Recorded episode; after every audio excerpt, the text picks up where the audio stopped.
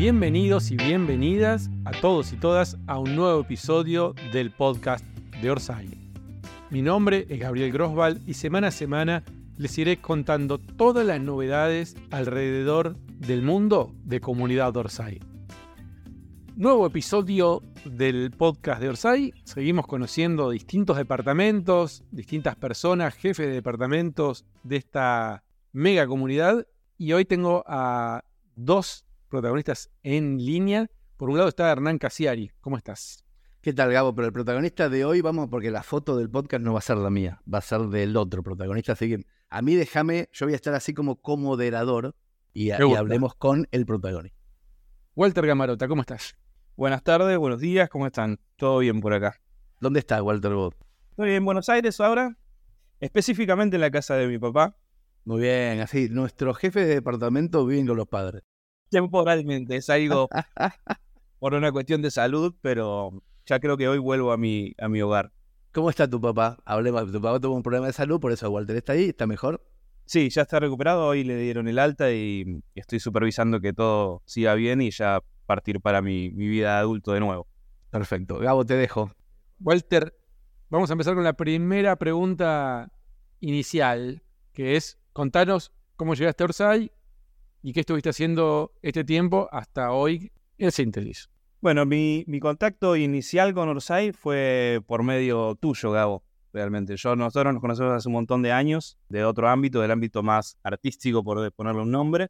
Yo me dediqué toda mi vida a trabajar en proyectos de tecnología, en diferentes mercados. Últimamente había estado trabajando bastante en marketing, siempre en desarrollo y en software, pero orientado al marketing.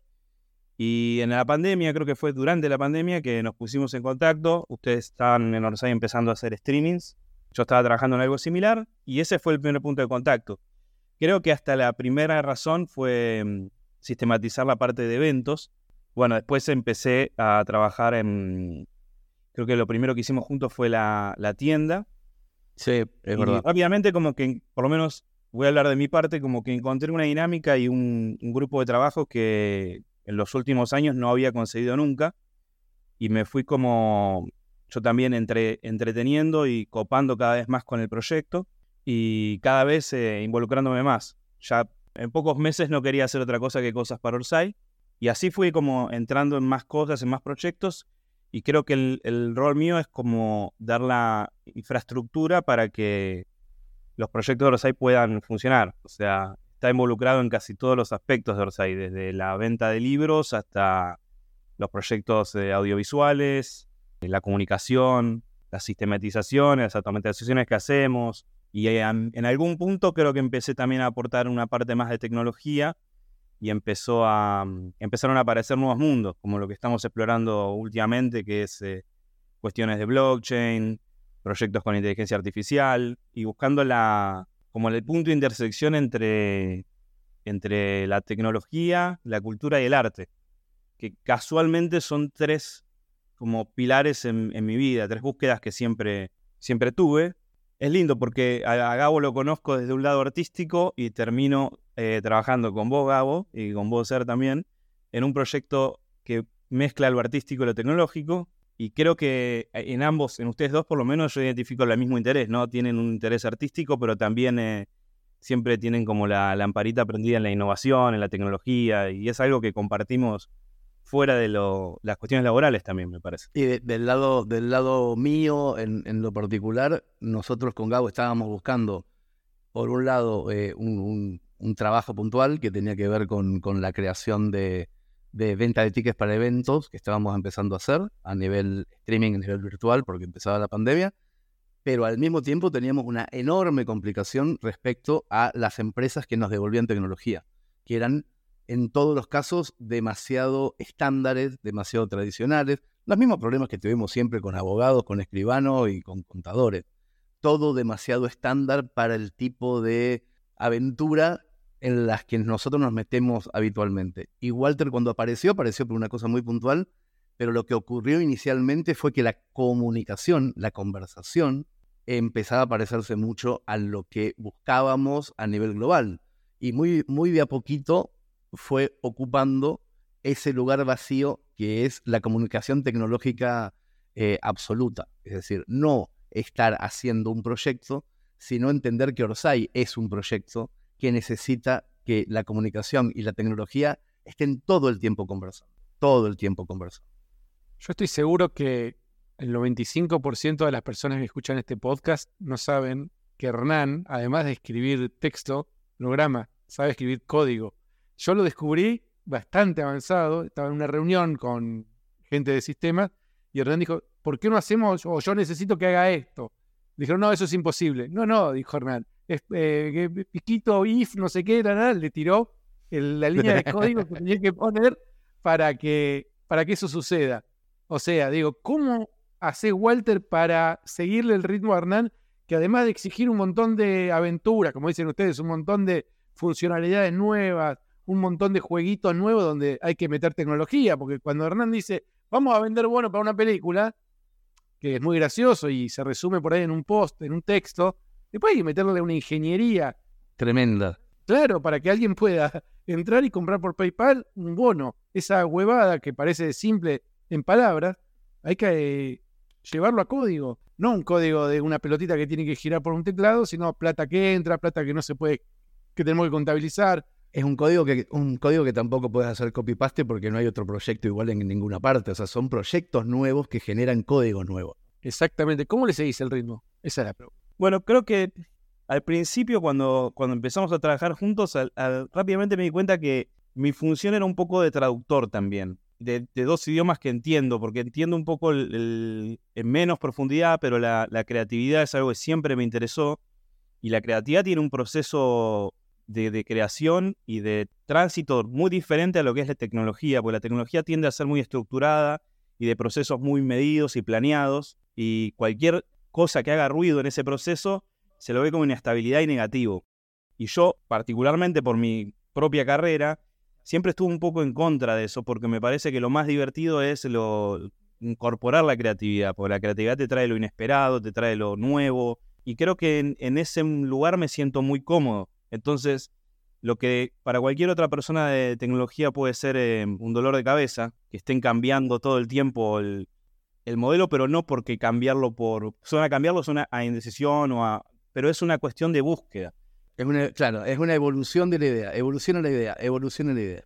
Claro, a medida que evoluciona la idea cambian los requisitos tecnológicos. Y para mí eso es muy entretenido, que para otras personas puede ser... Eh, un dolor de huevo, claro, sí, claro, obvio a mí me, motiva más. Entonces, no solo que al entender los procesos creativos me es fácil de imaginar por qué lado va e implementarlo, a la vez es la misma razón que me motiva. Entonces, termino como corriendo los límites de, las cosas porque me involucro pasionalmente. Y cuando, no sé, como que perdés el límite de los, de los tiempos y de... Viste, cuando algo te gusta mucho es muy difícil decir cuánto tiempo lo estuviste haciendo. No, pero además en la industria en la que nosotros nos movemos en la industria del entretenimiento, de la cultura, como quieras verlo, a veces te tocan días, horarios que no son los tradicionales y es difícil conseguir socios que acompañen eso.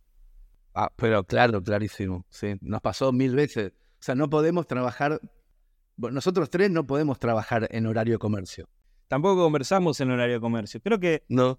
digo, se nos mezcla un poco a los tres nos debe pasar, a muchos en Orsay les pasa, que se nos mezcla la vida con el trabajo y no sé si hay una diferencia, si bien uno entiende que hay responsabilidades laborales, medio que yo vivo Orsay como también mi día a día y lo, en el tiempo que, que estuve lo siento medio propio también. Entonces cuando pasan esas cosas con los proyectos que estás trabajando y uno le pone un poco más de esfuerzo, un poco más de cariño y, lo ve distinto.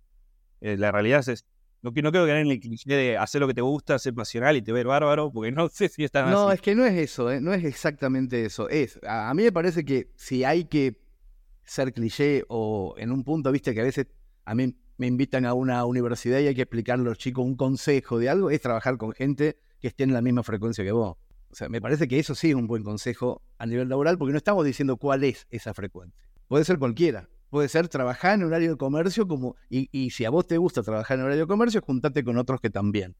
Sí, güey, eso que decís me hace pensar. Es verdad que nunca lo, nunca nos pusimos de acuerdo en cuál es ese, cuál es esa lista de, de, cuestiones. Es como, como que van dándose naturales. Eso está buenísimo. Siempre me, Lo que sí, lo que sí notamos de un tiempo a esta parte, y desde la incorporación de Walter sobre todo, en la incorporación de Walter empezó el proyecto cine. El proyecto audiovisual nace una estructura, ustedes se acuerdan que la Uruguaya casi que no tenía eh, una ingeniería económica ni una logística, y con la Uruguaya empezamos a decidir cómo iba a ser ese proyecto y también lo que tiene que ver con editorial. Y ahí fue donde descubrimos que no estamos haciendo solamente libros, revistas, películas y series. Lo descubrimos haciendo cosas. O sea, Walter y yo no trabajamos ni en libros, ni en revistas, ni en películas, ni en series, sino en darle una, ingeniería de comunicación y tecnología a una editorial y una productora de cine. Lo, lo fuimos descubriendo trabajando. Fuimos descubriendo que lo que hacemos es otra cosa. Tiene que ver con la narrativa todo el tiempo, porque nunca nos escapamos de ahí, pero estamos todo el tiempo preguntándonos otra cosa. O sea, y ahora el usuario hace esto y qué, y qué pasa. ¿Y cuándo le decís muchas gracias? ¿Y qué pasa después? ¿Y cómo se entera de que las cosas siguen estando bien? ¿Y cómo está cómodo? Y estamos todo el día hablando de gente que no conocemos y que puso plata o que puso un esfuerzo o, o que puso un voluntariado en algo cultural. Y no paramos de hablar de eso y entonces, desde ese lugar fue que yo le contaba a Gabo, Walter, hace un par de semanas en un podcast, de que empezamos a trabajar en Orsay Tech, porque Orsay Tech no es ni una editorial ni una productora de cine, es un servicio que le prestamos a la editorial y a la, productora y que ahora además, esa es la noticia de, de este podcast, vamos a trabajar como un servicio integral para terceros que también lo requieran, en tanto tenga que ver con la narrativa pero nuestra cabeza es muy de comunicación y de tecnología desde el principio. ¿Y la idea es salir a buscar clientes o que los clientes vengan a buscar? Nosotros no salimos a ningún lado a buscar nada, nunca. En la vida, yo jamás en la vida salí a la vereda a buscar algo. Nosotros estamos acá, estamos haciendo esto, estamos haciendo esto. La otra vez nos apareció una empresa yankee buscando un servicio como el nuestro, lo de Messi, que va a ser el año que viene y qué sé yo qué. Y ahí medio que descubrimos, che, no era la primera vez que nos llamaba una empresa grande porque terminan teniendo un desarrollo muy grande tecnológico, pero no lo pueden comunicar. Y están viendo todo el tiempo, todo el tiempo, desde hace dos años y medio, tres, que nosotros tenemos ideas tremendamente complejas, porque la idea de producir cine entre 6.000 personas es complejísima, la ingeniería económica que hay que hacer, las empresas que hay que abrir en diferentes países, ser legales todo el tiempo, guardar la plata, que no se te devalúe, comunicarle a una vieja de 80 años que ponga plata acá porque después la va a recibir allá. Todo eso es un quilombo de comunicación y tecnología. Y las grandes empresas ven que nosotros lo hacemos sin despeinarnos y jamás usamos una palabra en inglés y tenemos target completamente diferenciado. Hay pibitos, vieja, chota, viejo con hora pis, hay de todo dentro de la comunidad. Gente muy rompebola, gente que no le importa, gente muy progre, gente de derecha, hay de todo y les explicamos a todos algo muy fácil que de verdad, de verdad es muy complicado. Eso es un plus enorme que se empezaron a dar cuenta los demás.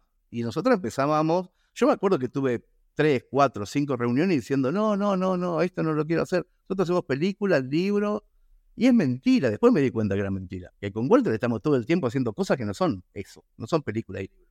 Y empezamos a abrir la puertita a esas otras empresas que venían a pedirnos consejos y estamos charlando con dos o tres, estamos haciendo lo de Messi, estamos haciendo otras cosas que ya contaremos.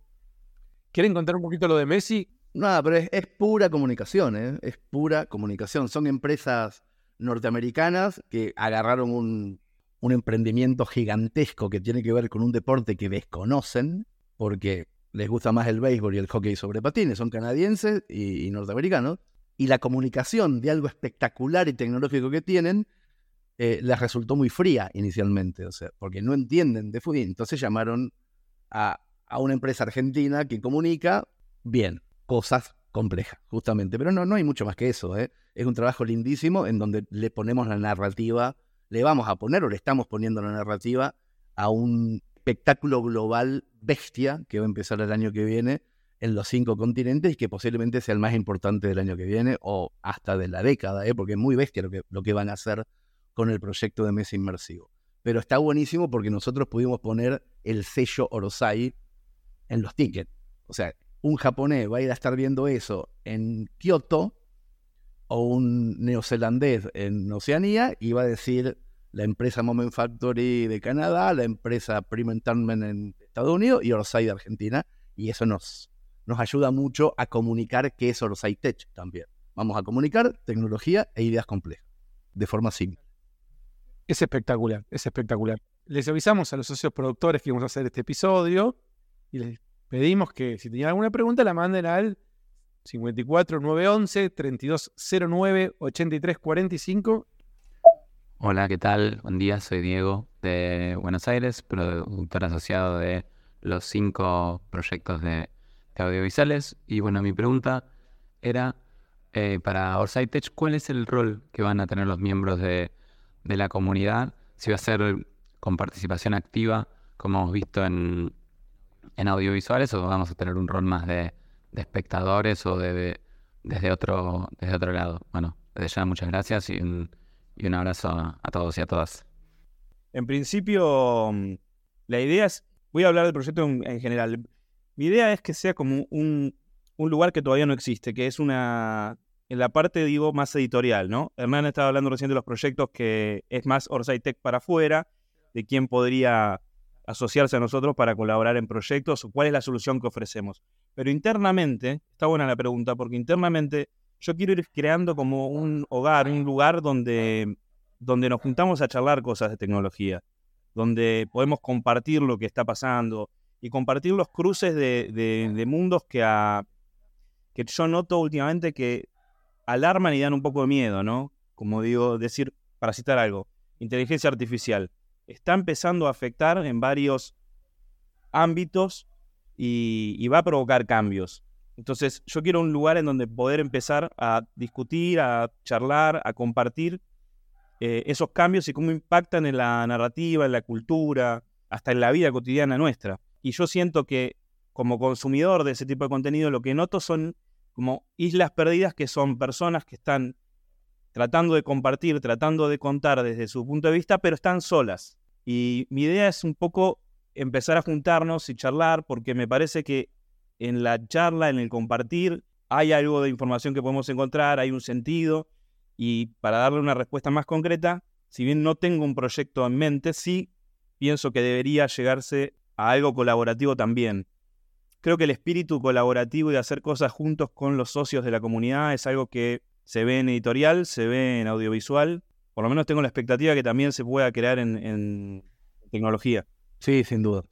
Sin duda. ¿eh? De hecho, el, paraguas de Orsay es comunidad. O sea, el gran paraguas, lo que atraviesa todo, todo, cualquier quit, porque nosotros estamos hablando de empresas, o sea, Orsay Audiovisuales se convirtió en 2020 en una empresa, con un quit, con una razón social, con un estatuto, lo mismo que editorial y ahora lo mismo tech. Pero si hay algo que atraviesa todo es la comunidad. O sea, nosotros no hacemos nada de espaldas a la comunidad.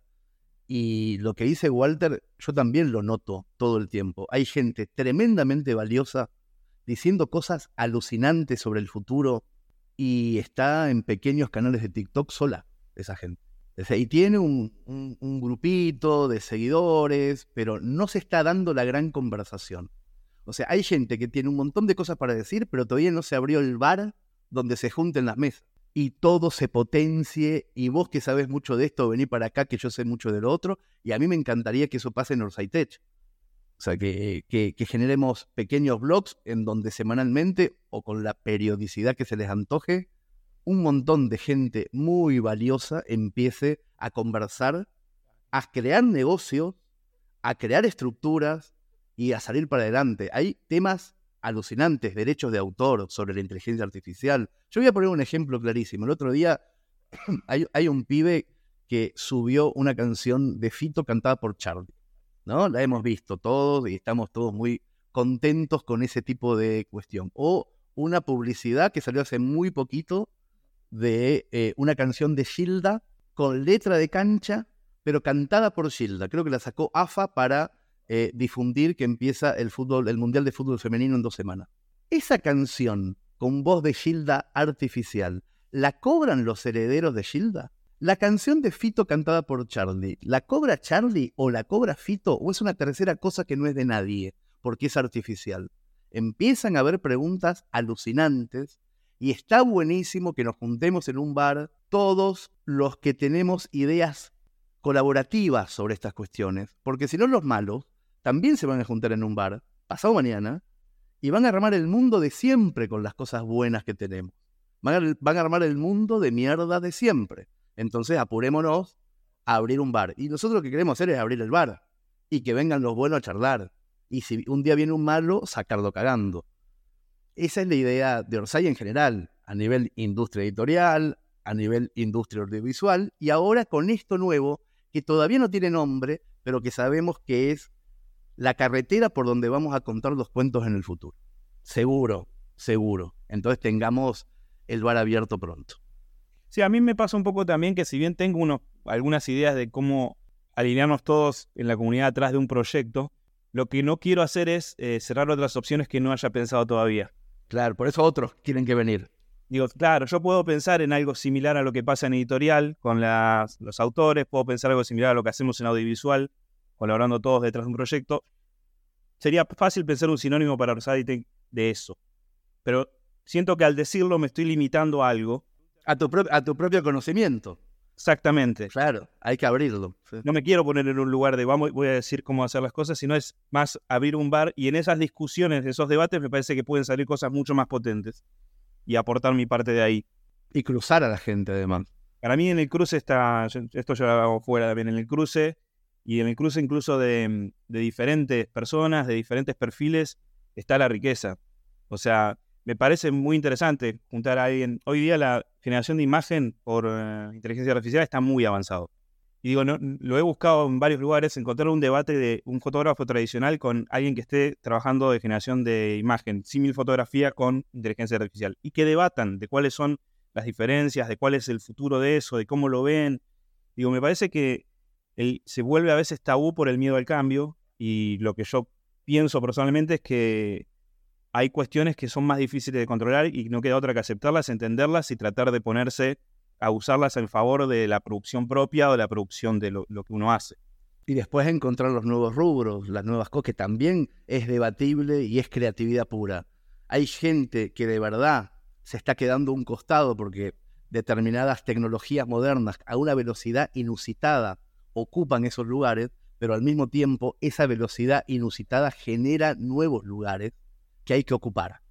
Entonces todo eso hay que debatirlo y, y hay que debatirlo no con miedo, sino con esperanza, además. Y sabiendo que siempre lo bueno de adelante, ah, siempre pasa algo bueno de adelante.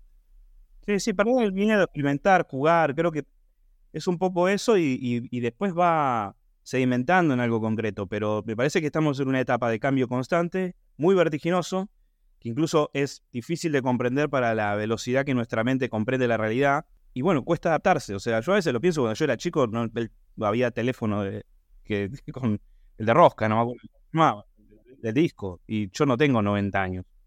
Pero crecí en ese mundo y hoy día eh, es una realidad completamente distinta que la tecnología afectó hasta la manera de... Hoy los chicos eh, saben usar YouTube antes de hablar. No estoy diciendo, haciendo un juicio de valor sobre eso. No sé si está bien o está mal, pero está pasando. Sí, sí, sí, está clarísimo.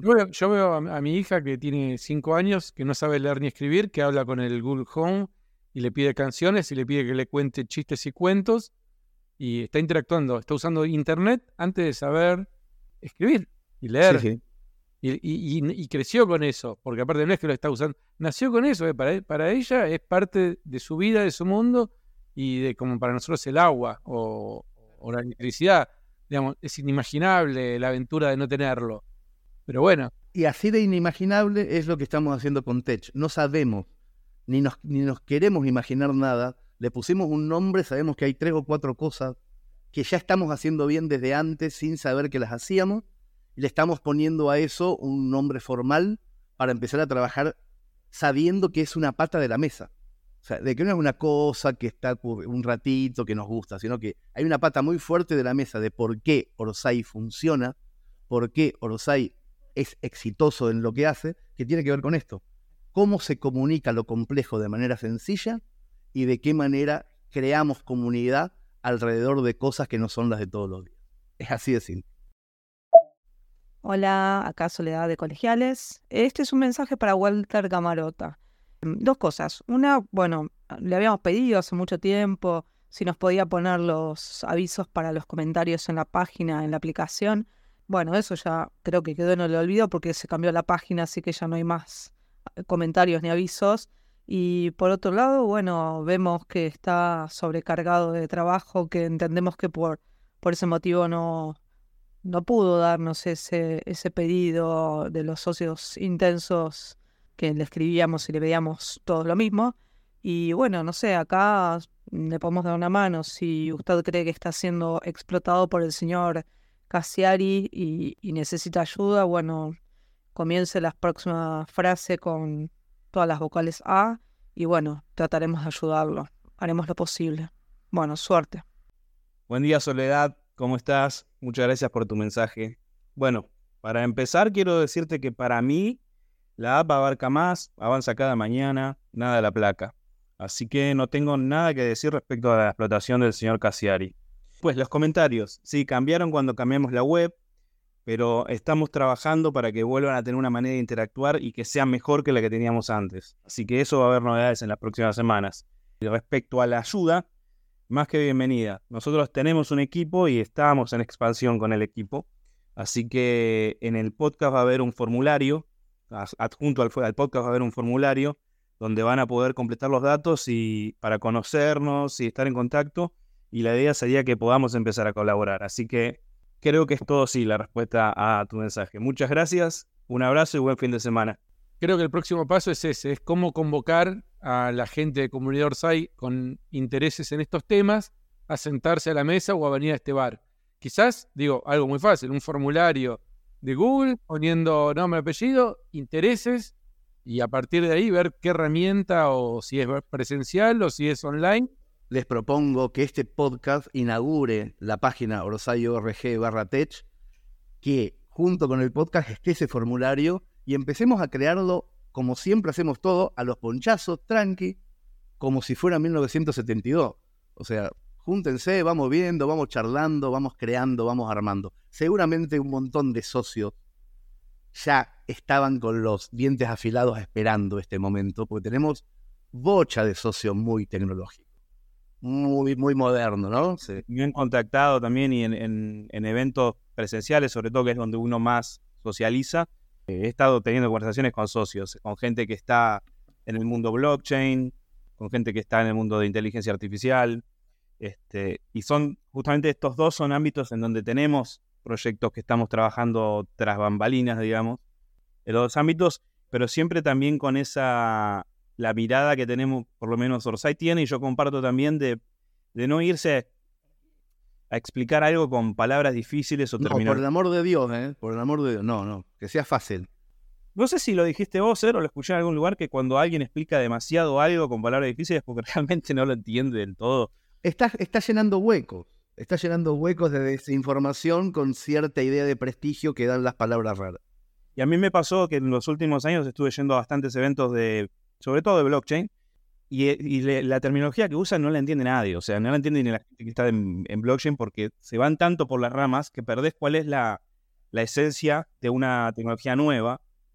Entonces la gente empieza a generar distancia sobre eso y especular y demás, y se pierde la razón de por qué existe.